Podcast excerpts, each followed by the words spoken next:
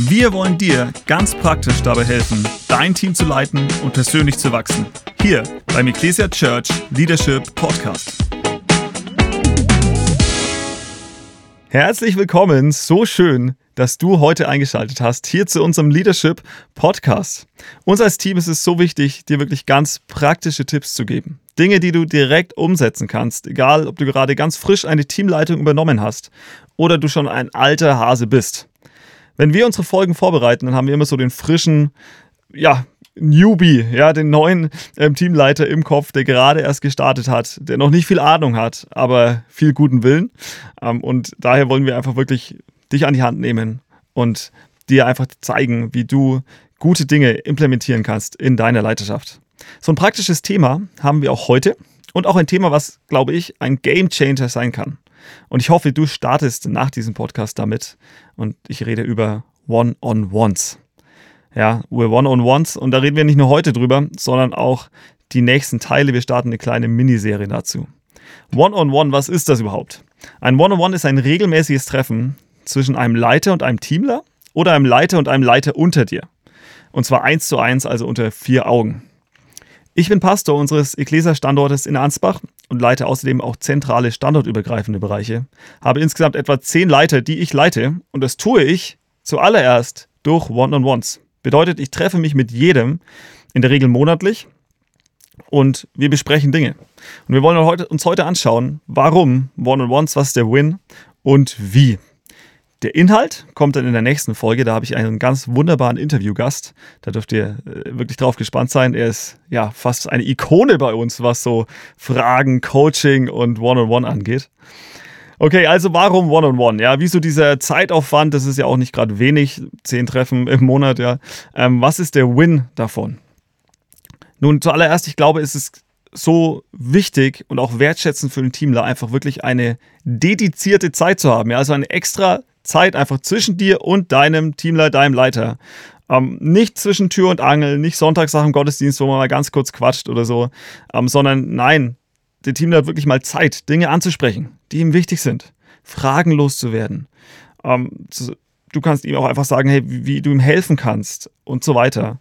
Es ist ein riesiger Unterschied und wirklich, so will ich sehr betonen, ein riesiger Unterschied, ob ich sage, du, wenn was ist oder du Fragen hast, wie du dein Team leiten sollst, dann komm halt auf mich zu ja, oder ob ich wirklich ein festes Meeting habe, wo ich ihn Dinge fragen kann. Wie geht's dir? Wie geht's dir in deiner Ehe? Wie geht's dir in deinem Dienst in der Kirche? Ein ganz großer Unterschied. Denn die wenigsten Menschen kommen einfach so auf dich zu, wenn sie eine Frage haben oder Hilfe brauchen. Oder sie warten ewig lang damit. Das ist leider so. Und deswegen sollten wir auf die Menschen zukommen. Du bietest hier einen Raum für Fragen, für Ideen, für Feedback. Und dadurch bekommst du auch Dinge viel früher mit. Unzufriedenheit zum Beispiel.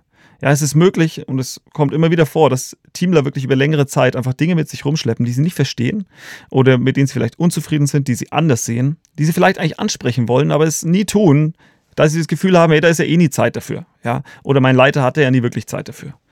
Das One-on-One ist die Möglichkeit, hey, dass sowas einfach mal angesprochen werden darf. Denn die wenigsten Menschen kommen auf dich zu, nein, du musst auf sie zukommen. Außerdem, ein One-on-One hilft, den Einzelnen zu verstehen und besser kennenzulernen. Ja, im 1 zu 1 lernen wir Menschen wirklich kennen, ihre Geschichte, ihre Persönlichkeit. Und das ist wichtig für dich als Leiter, um die Teamdynamik in deinem Team auch prägen zu können, denn dafür musst du deine Teamler kennen. Ja, ein Team zu leiten bedeutet, viele verschiedene Personen zu leiten, die unterschiedlich ticken. Sprüche 27, Vers 23 sagt, du sollst den Zustand deiner Herden kennen und dich mit Leib und Seele ihrer Pflege widmen. Nun, das können wir nur tun, wenn wir wirklich wissen, ja, wie unsere Herde überhaupt aussieht, wie unsere Leute drauf sind. Und das geht am, am besten, wenn ich mich eins zu eins mit ihnen treffe. Ein One-on-One -on -One baut außerdem Beziehung auf. Ja, niemand leitet gerne allein und verlassen, als Einzelkämpfer, nur für sich, sondern hey, es macht viel mehr Spaß, wenn man gemeinsam unterwegs ist. Ihr könnt gemeinsam Dinge erreichen, könnt durch Höhen und durch Tiefen gehen. Es schafft Verbundenheit mit der Kirche, mit dem Dienst und auch mit dir. Und macht einfach viel mehr Freude, als wenn man alles alleine machen muss. Und schließlich der letzte Punkt ich glaube, ein langfristiger Win, den man wahrscheinlich erst nach einer Zeit entdeckt, ist, dass du wirklich Menschen helfen kannst, sich zu entwickeln und sich auch weiterzuentwickeln und du dich selbst dadurch auch weiterentwickelst. Denn im Lernen, wie andere Menschen ticken, lernen wir oft auch, wie wir selbst ticken. Und sowieso können wir von allen Menschen was lernen, Ja, wir sollten nicht diesen Spirit haben, ich bin der Leiter und ich weiß alles und du lernst nur von mir, sondern ich glaube, wir können von allen Menschen wirklich was lernen, so auch von den Menschen, mit denen wir One-on-Ones haben. Okay, das waren jetzt ein paar wenige Wins, es gibt sicherlich noch mehr, aber jetzt schauen wir uns an, gut, wie, wie mache ich das? Ganz praktisch von Anfang an, wie kann ich mit One-on-Ones starten? Was sollte der Rahmen sein? Was sind so, wie, wie ist das außenrum? Nun, ich würde sagen, mach einfach ein erstes Treffen aus. Ja, mach ein erstes Treffen aus mit der Person, bereite es vor. Welchen Inhalt, da kommen wir in der nächsten Folge drauf. Ähm, setz eine Uhrzeit und eine Dauer fest. Fürs erste Mal ist eine Stunde wahrscheinlich ganz gut und kommuniziert die gerne auch. Bei weiteren Treffen würde ich sagen, da variiert die Dauer so ein bisschen von Person zu Person. Ort, ein Café zum Beispiel ist super, gerade beim ersten Mal, hey, lad die Leute ein. Ja, dann sind sie direkt dir wohlgesonnen. ähm, online geht natürlich auch, aber dann immer per Video, das einfach persönlicher ist, wenn man sich auch sieht mit zumindest Mimik. Erklär der Person, was ein One-on-One -on -One ist und wieso ihr das macht. Und sag ihr, dass sie auch gerne vorbereitet, vorbereitet kommen kann. Ja, sich Punkte aufschreiben soll fürs One-on-One, -on -One, Fragen, Ideen, Feedback etc.